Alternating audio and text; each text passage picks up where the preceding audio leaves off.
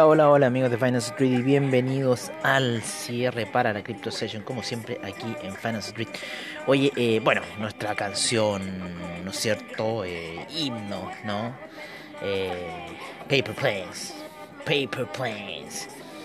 Oye, eh, bueno, una semana, una semana del recuerdo con un petróleo que escaló, escaló desde los 96,40 con ese gap alcista que se mandó desde los niveles de cierre del viernes pasado de 93 para despertar el domingo en niveles de casi 97 y 98 y ha tenido oscilaciones pero violentísimas el petróleo. Vamos a ver una vela daily, vamos a ver la vela daily de ayer para decirles cuánto ha sido la oscilación de 107,25 a 116, o sea, hemos tenido 9 dólares de oscilación, alzas, pero porta entonces en el petróleo y va hacia el alza, va hacia el alza el petróleo debido un poco a lo que está ocurriendo, o sea, no un poco, debido a lo que está ocurriendo en Ucrania, debido a lo que está pasando, ¿no es cierto?, con el suministro de petróleo eh, eh, correspondiente a... eh, Rusia a lo que le entrega hacia la comunidad europea y viceversa. Y el Brent, bueno, también escalando, el BTI escalando porque en cierta forma el BTI se va a tener que hacer cargo de este bajo suministro que está haciendo Rusia hacia la comunidad europea. Oye, qué, austríaca más simpático. Estoy en Austria, amigo. Sigo en Austria. Hoy día a las 2 y media de la tarde de Austria, ¿no es cierto? Horario europeo. Tomo ya mi bus con destino a Roma. Así que vamos a estar haciendo el día lunes la transmisión desde eh, Ostia Antica, ¿no? Vamos a estar haciendo esa transmisión eh, para Finance Street, ¿no es cierto? En lo que es la apertura de mercados. Así que así está un poco la situación. Y bueno, empezando esta jornada desde Viena, nuestro último día en Viena. Caro Viena, pero bueno, nos pilló, nos pilló en cierta forma un poco la economía. Oye, Canal 13 tuvo que poner un militar, tuvo que poner un militar a hablar después de, eh, en cierta forma, lo que les dije, de las tonteras que estaban hablando y sin sentido a lo que era realmente el tema de la guerra y la estrategia militar que se está ocupando en realidad para lo que está ocurriendo, que no es algo para ver así solamente desde el mundo civil y, y- y en realidad esto había que verlo desde un panorama militar ya. Así que bueno, así es la cosa, po. ¿ah? Finance Street, como siempre, dejando su huella, dejando su marca. También hemos hecho los informes para los chicos de VFX, inclusive en estado de guerra. Así que, ¿qué quieren que les diga? Su corresponsal aquí, eh, ¿no es cierto? Cuando decíamos que no, es que no pasaba nada en Kiev, ¿se acuerdan? No pasaba nada en Kiev. Y bueno, eh, terminó sucediendo todas las banderas rojas que en realidad eh, nos pusimos en la mente. Y, de- y debía haber tomado la bandera roja cuando ya las, las Porsche Cayenne estaban desapareciendo desde Kiev, ¿no es cierto? Ese fue un punto como de inflexión, pero que en realidad no, no, lo, no lo quise creer de la forma que tenía que ser. Oye, vamos a cambiar a Numb. Vamos a cambiar a Numb. Y lo vamos a agregar a nuestro playlist de Shaman. Así está un poco la música aquí en Finance Street. Oye, veamos, veamos, partamos por los índices, veamos los índices para esta semana, cómo han estado. Termina la semana con un martillo bajista para lo que es el Nasdaq y las posibilidades de seguir escalando hacia la baja, de buscar yo creo que los niveles de 12.000 ya la próxima semana. La semana pasada estuvo en niveles de 13.000 bajos, bajos, bajos, bajos. Volvió a subir a los 14.000, sin embargo termina cerrando por debajo de los 14.000 en 3.802. Así que yo creo que la próxima semana podríamos seguir atacando hacia la baja, de- dependiendo cómo está este conflicto, que va a seguir escalando.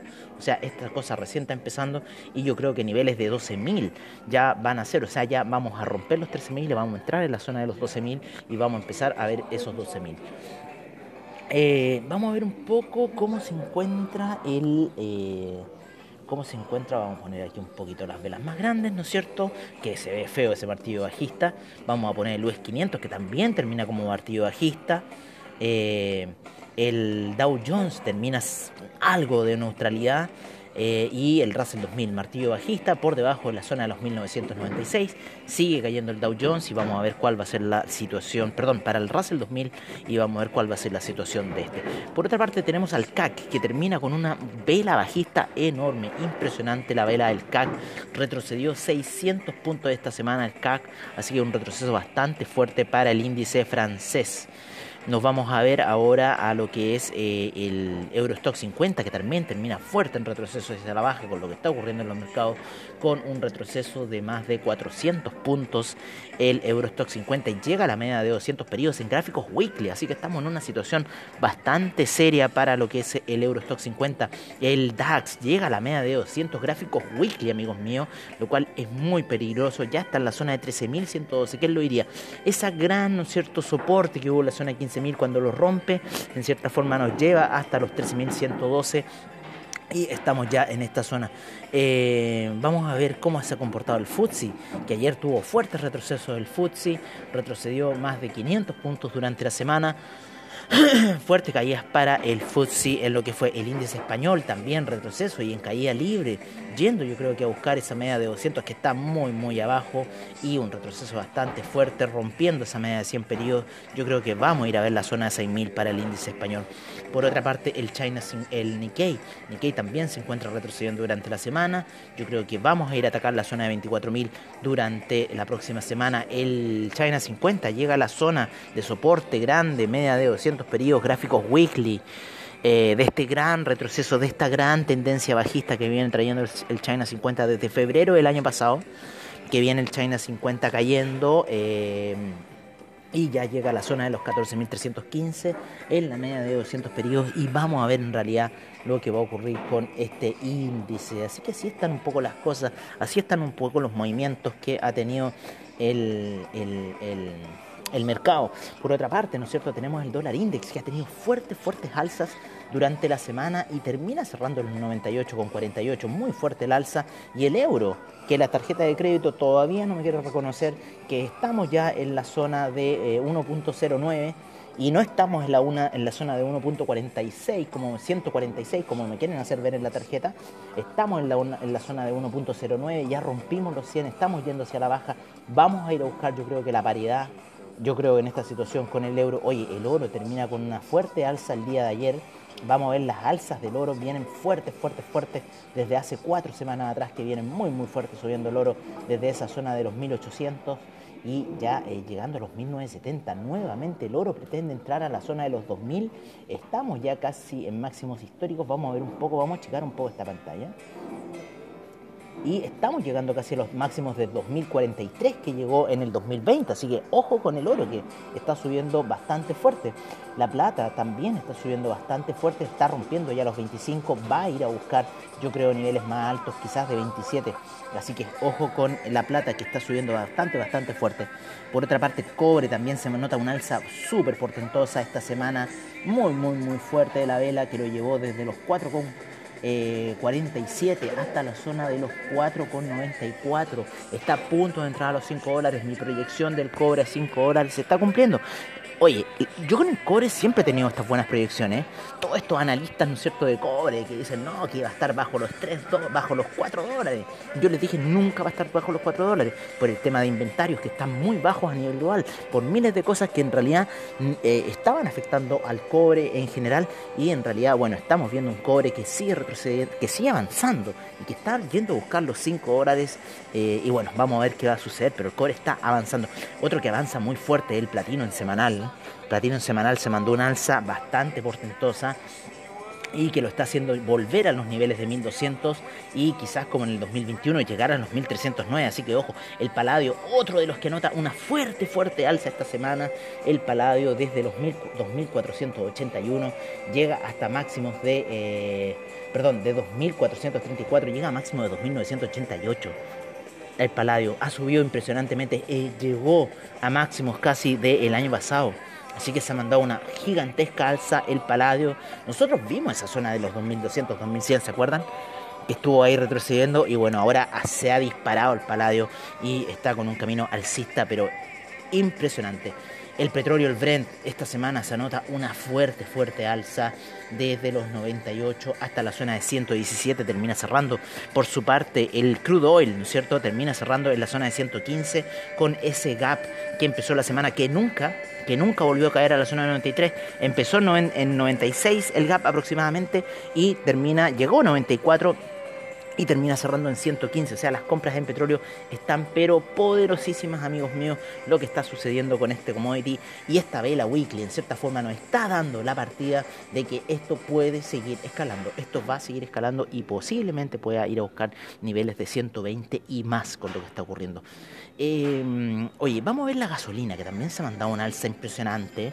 la gasolina viene subiendo desde principios de año muy muy fuerte. El petróleo para calefacción también desde principios de año muy muy fuerte. Empezó en 2,36, ya está en 3,75. Impresionante. El gas natural también ha oscilado bastante fuerte. Llegó el año pasado a zonas de 6,12, ya está en 4,9. Yo creo que el gas natural va a seguir subiendo en toda esta tendencia. Las velas weekly están del terror. O sea, los traders de gas están del terror tradeando el gas en estos eh, momentos. Así que así. Oye, otro de los commodities que ha subido portentosamente ha sido el trigo, que esta semana se mandado un alza desde los 885, termina cerrando en los 1208, 400 puntos se mandó el trigo hacia el alza. Y para qué decir, ¿no es cierto? La explosión, ¿se acuerdan de los silos en el 2020? Eh, y que en cierta forma llevó al alza del trigo, eh, de esa explosión en el Líbano lleva al alza del trigo desde los 400 hasta alcanzar los niveles de 1200 que estamos viendo hoy en día. Impresionante. El maíz, otro que nota fuertes alzas, rompe, ¿no es cierto?, máximos históricos del año pasado. El maíz está en 753 y rompiendo todas las perspectivas. Vamos a ver la soya, que también se nota fuertes alzas, aunque la semana pasada notó un martillo bajista, sin embargo sigue la, el alza de la soya. Igual Argentina, uno de los principales países eh, productores de soya. Pero el trigo tiene mucha relación que ver con lo que está ocurriendo en Ucrania en este momento, las semillas de maravilla y todo lo que va a pasar en esa forma. Así que mm, está compleja, está compleja la cosa, no está fácil lo que está ocurriendo en Ucrania y bueno, vamos a ver la evolución de toda esta situación. Oh, está rico naranja. Oye, eh, bueno, Seguimos viendo em, a la camarera de, Austria, está simpaticona. Son simpaticonas las austríacas, weón. Son muy simpáticas, fáciles de llegar, no como las ucranianas, pero bueno. Pero bueno, ¿qué se le va a hacer? Oye, eh, siento, siento de repente que perdí dos meses de mi vida en, Ucrania, se lo digo así. Pero bueno, eso fue parte del demonio llamado eh, llamado Luciano. Oye, eh, déjenme, vamos a ir a ver, vamos a ir a ver un poco eh, commodities. Vamos a ir a ver commodities, eh, vamos un poco a analizar la situación de los commodities eh, para esta semana, cómo se vinieron, con petróleo con alzas en el semanal de 26%, 25% el Brent, 9.93% el gas natural, 22% la gasolina, 34.59% el petróleo para calefacción, 75.21% el carbón, con 377 en el year trade, 19.86 el etanol, la nafta en 25.48, eh, el propano con 22.10 el uranio en 9,86, 8%, el metanol, TTF gas 117% de alza esta semana, 119% el UK gas y con Gear Trade de 1152% el TTF gas y 1100% el UK gas. Por otra parte, el oro anota alzas de 4.37% para la semana, 6.13 la plata, 9.51 el cobre, 9.54 el acero, 15.13 el hierro, el litio 2.92 y 6.37 el platino. Por otra parte, vamos a ir ya a los commodities de agricultura, pero el bitumen anota 5.67, el aluminio 14.64, el tin 2.71, el zinc 11.86, el níquel 19.21, el paladio 26.91. Estoy viendo como los más grandes amigos míos, manganesio, un fuerte retroceso de menos 8.42%, el hierro el 62%, 7.42% y la soda cáustica 2.44%. Eh, por otra parte, el CRB Index anota un alza de 13.44%, 6.86% el LM, LM Index, el SIP GSCI 20.04%. Eh, los permisos de carbono en la Unión Europea caen menos 25.23%. Nuestra expectativa de llegar a 120 se está retrocediendo absolutamente con esta situación de guerra. 2.87% el índice de energía solar, 0.97% el de energía nuclear y el de energía eólica, menos 2.25%. Así se encuentra un poco la situación. En las divisas nos vamos con el euro que se encuentra con en 1.09, 1.322 para la libra, 0.737 para el australiano, 0.686 para el neozelandés, el yen termina en los 114,81. China 50, perdón, el, el, yen, perdón, el yuan en 0.6.32 el franco suizo 0.916, el dólar canadiense 1.272, peso mexicano 20.93, aprecia mucho la moneda mexicana, 5.06 el real brasilero, que se deprecia bastante durante la semana, el rublo termina cerrando en 121 y la gente está corriendo a los, a los, a los lugares a comprar. Eh, a gastar los rublos porque ha sufrido una depreciación desde los niveles de 75, ya casi va a llegar a un 70% de depreciación el rublo en lo que ha sido la semana. Si llega a 140, obviamente que es un 100% de depreciación de la moneda rusa y está sufriendo bastante. 44.27% en lo que ha sufrido de alza el rublo en lo que va de la semana y un 60.79% en lo que va del mes, así que impresionante. Por otra parte, el dólar index sigue escalando, llega a los niveles de 98,51, muy muy fuerte se encuentra el dólar index y otras monedas como el la de Polonia ya va en 4,46, estaba en 4,21 cuando yo llegué y ya va en 4,46, escalando muy muy fuerte. Los temores de una invasión a otros países cercanos es muy fuerte. 0,71% en Suecia la divisa en, Noruega también 0.07% durante la semana. En Dinamarca 1.06%, eh, perdón, 2.99% en la semana en Dinamarca y en Noruega 1.15%. El, el, el, ¿cómo se llama? La divisa de Polonia 9.08% durante la semana y en el mes 12 y tanto por ciento. O sea, ha sufrido una devaluación impresionante. Por otra parte, el peso chileno termina cerrando ayer en 806, así que aproveché de apurar un poco la tarjeta porque ya subió un poco tuve buen spread, así que me, salió bastante bueno. El peso argentino se evaluó completamente, ya está en la zona de 108, el peso colombiano 3.826 y el sol peruano en 3.75. Así se encuentran un poco las principales valorizaciones de la semana, ¿no es cierto? Y los stocks. Eh, para ver un poco los retrocesos, menos 1.74 el US 30, menos 1.27 el US 500 y menos 2.48 el eh, Nasdaq. Por otra parte, en lo que es Europa tenemos muy fuertes caídas en el FTSE, menos 6.44, menos 10.11 el DAX, menos 9.85 el CAC, menos 12.84 la Bolsa de Milán, eh, España con menos 9.02, menos 7.71, eh, ¿cómo se llama? Eh, Holanda, menos... Eh, menos 7.71, Suiza con menos 5.73, menos 5.73, tenemos eh, a Austria cayendo fuerte, menos 13.58. Como les digo, hay mucho temor aquí. Menos 10, Helsinki. Eh, Atenas cae menos 11%. Está todo, todo, todo bastante eh, fuerte, con bastante temor en lo que está pasando. Las cotizaciones de la bolsa ucraniana no están andando lo mismo que la bolsa rusa tampoco están dando. el MOEX está sin movimiento obviamente porque eh, eso crearía un colapso a nivel global eh, si empiezan los movimientos de la bolsa rusa. Así que nadie quiere, en cierta forma, abrir el mercado ruso porque esto generaría una venta masiva y podría generar todavía desplomes más impresionantes de lo que hemos visto durante la semana. Así que así está un poco la situación global amigos, así está un poco la cosa. Eh, nos vamos a ir a una pausa comercial, como siempre porque ya viene toda la Crypto Session, viene todo el acontecer cripto, cómo han estado las criptodivisas, cómo le ha afectado esta guerra, qué está pasando con el criptomercado, qué ha sucedido con el Bitcoin, el Ethereum y los demás. Y así que vamos pronto a esta pausa y eh, volvemos ya para transmitir todo el mercado cripto y como siempre con el tecno que nos gusta tanto.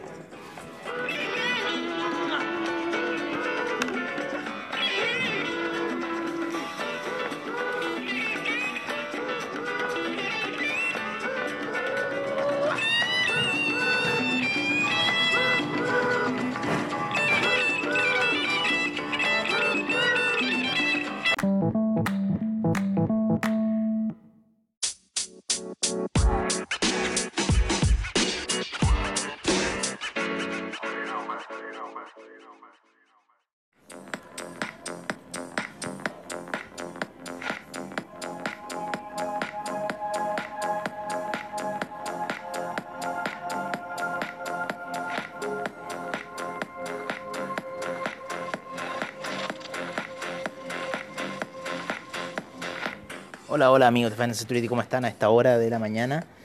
Eh, todo el tecno, todo el tecno, porque estamos ya con la Crypto Session, cierre para la Crypto Session. Eh, estamos viendo el mercado cripto a esta hora de la mañana. Vamos a ver al Bitcoin, a ver, déjenme ver. Crude oil. Sí, vamos a ver por acá, vamos a agarrar, vamos a agarrar aquí al Bitcoin. Déjenme por acá. Déjenme por acá. Veamos, veamos, veamos. Aquí está el Bitcoin. Bitcoin, Bitcoin Yen, Bitcoin Euro y el Crypto 10. El Crypto 10 está haciendo un activo bajista en gráficos semanales, así que está bien fea. Está repitiendo las figuras que está haciendo el Nasdaq, que está haciendo los demás índices, cayendo bien feo después de ese doble techo bien marcado que tuvo el Crypto 10. Eh, las velas semanales están un poco más tenues que antes, pero está cayendo. Eh, la vela semanal del Bitcoin. Vamos a ver cómo está esa vela semanal del Bitcoin, cómo viene esta caída del Bitcoin, cómo viene este retroceso del Bitcoin, también con un fuerte martillo bajista, eh, queriendo buscar ese 161.8 de Fibonacci, ¿no es cierto? La media de 200 periodos. Ojo con esa media de 200 periodos, me gusta mucho ahí invertir Bitcoin en esa zona. Yo creo que sería una buena zona para meter all in esa zona de la media de 200 periodos. Así que ojo, 19.896 a este minuto. Todavía estamos bastante altos, pero yo creo que la vamos a tocar. Yo creo que vamos a ir para allá. Estamos con viendo un, yo estoy viendo un nombre cabeza a hombro eh, que perfectamente nos puede llegar a ese 161.8 de Fibonacci. Y bueno, está retrocediendo. Tenemos martillo bajista, tenemos medias móviles golpeando, especialmente en eh, lo que es la media de 50, la media de 20, la media de 12, hacia la baja, apoyándose en la media de 100 sin embargo, yo creo que va a perforar esta próxima semana y podemos seguir viendo caminos más bajistas. Llegó hasta la media de 50, eh, 100 periodos en gráficos daily en el Bitcoin Euro, Bitcoin Yen, ¿no es cierto? El Bitcoin. Vamos a ver en lo que fue eh, el Bitcoin como tal, que también llegó hasta la media de 100 periodos y empezó esta presión bajista retrocederá hasta el 113 de Fibonacci en los 37.234 para buscar un camino alcista? ¿O esta medida de 100 periodos será realmente la baja? Por lo menos lo que está indicando el estocástico en el Bitcoin, ¿no es cierto? En gráficas daily está indicando un camino bajista.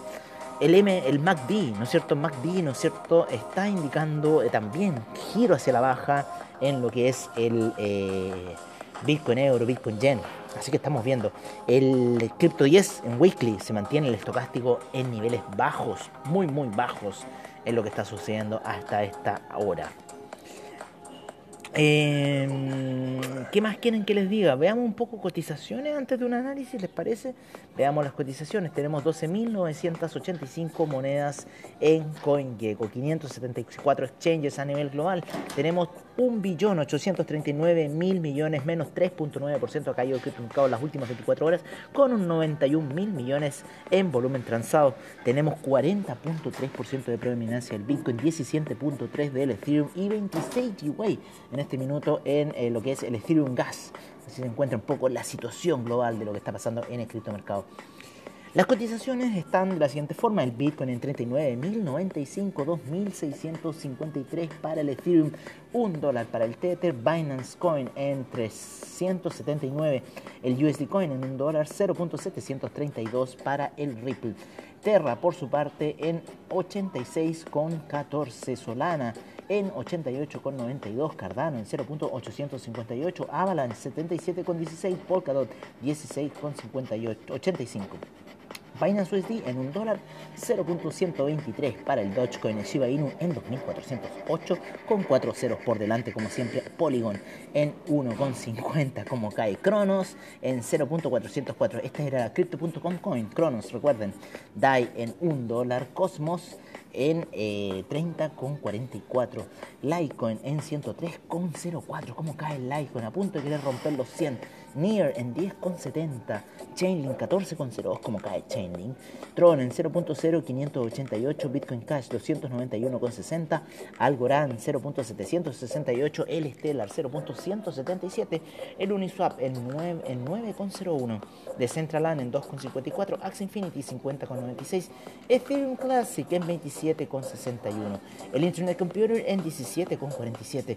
The Sandbox 3,01. Filecoin 19,06. El Elrond en 135,83, El Monero 159,30, Teta Network en 2,86, Tesos 3,11, tenemos a The Graph en 0.341, Eliota 0.720, EOS 2,02, 17,36 para The Waves, eh, 125,46 para velho.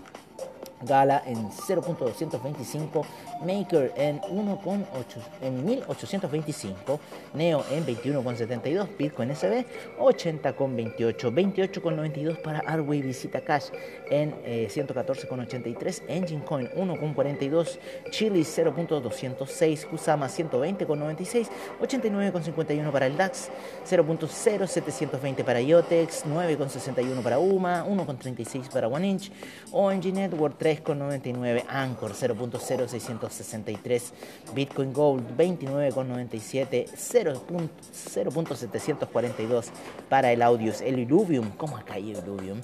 En 531,07. Illuvium se ha matado, se ha matado literalmente Illuvium. Tenemos el Bitcoin Diamond en 0.0606, 0.606 para el Bitcoin Diamond, impresionante cuando estuvo ya a niveles de 2 y se ha matado perfectamente el Bitcoin Diamond. Por otra parte, el Bitcoin Vault, que esa moneda valía 400 dólares y hoy vale 4,95 el Bitcoin Diamond. Bitcoin Vault, perdón. Así están las cotizaciones, el mercado se encuentra hacia la baja, Chilis quiere salir, pero sin embargo todas las demás criptos siguen un camino bajista, siguiendo a Papa Pitufo, ¿no es cierto? Papa Pitufo Bitcoin que sigue cayendo y en cierta forma nos está haciendo ver cotizaciones más bajas aún a esta hora de la mañana. Vámonos con un poco con el análisis técnico, ¿no es cierto?